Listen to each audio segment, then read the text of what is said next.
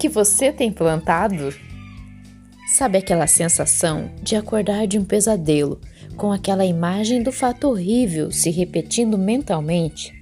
Coração disparado, aquela sensação de medo que te paralisa. Pense no seu pior pesadelo. Ele ainda não deve ser tão terrível quanto a sua improdutividade, quanto sua necessidade de prazerzinhos ao deixar para amanhã o que você protela hoje.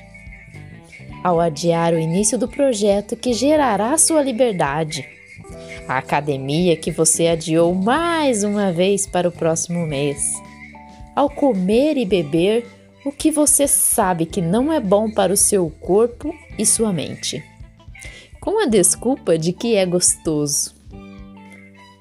Pare! Pare de viver sendo escravo do seu corpo você tem desculpas para tudo por faltar o mais importante: ação. Canalize aquele pavor pós-pesadelo no agir. Trace planos, coloque prazo nas mudanças que quer alcançar. Perca o medo de encarar os fatos e assuma os riscos. Quem vive no medo não vive apenas é um morto acordado. Não fuja dos problemas, eles são a chave para sair da estagnação. Cada solução gerada te capacita com sabedoria e ainda te dá a certeza de que não erra mais naquilo, pois já aprendeu a lição.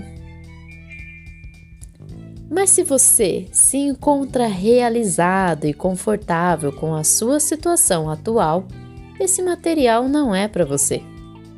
Se você se deita sorrindo e acorda ainda mais realizado, realmente você já vive em sua plenitude e não precisa de nenhum empenho no sentido de ser melhor, de ativar sua melhor versão para alcançar algo que ainda deseja. A intenção aqui é de atingir corações ensináveis que anseiam por mudanças e estão dispostos a dar um voto de confiança a si mesmos.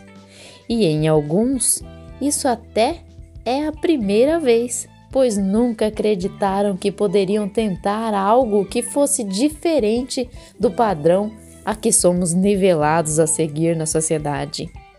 Sem emitir opinião própria, ou sequer argumentar sobre alguma outra possibilidade. Bora agir! Levanta e encara a tua vida. É sua responsabilidade. Assuma. Se você não está colhendo bons frutos hoje, se não está feliz com os seus resultados, comece o plantio. Que as próximas colheitas sejam cada vez melhores.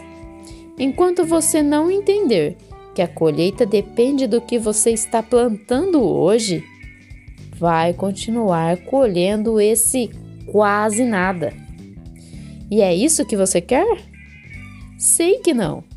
Então escolha cuidar da terra, adubar e plantar, pois a colheita não é imediata.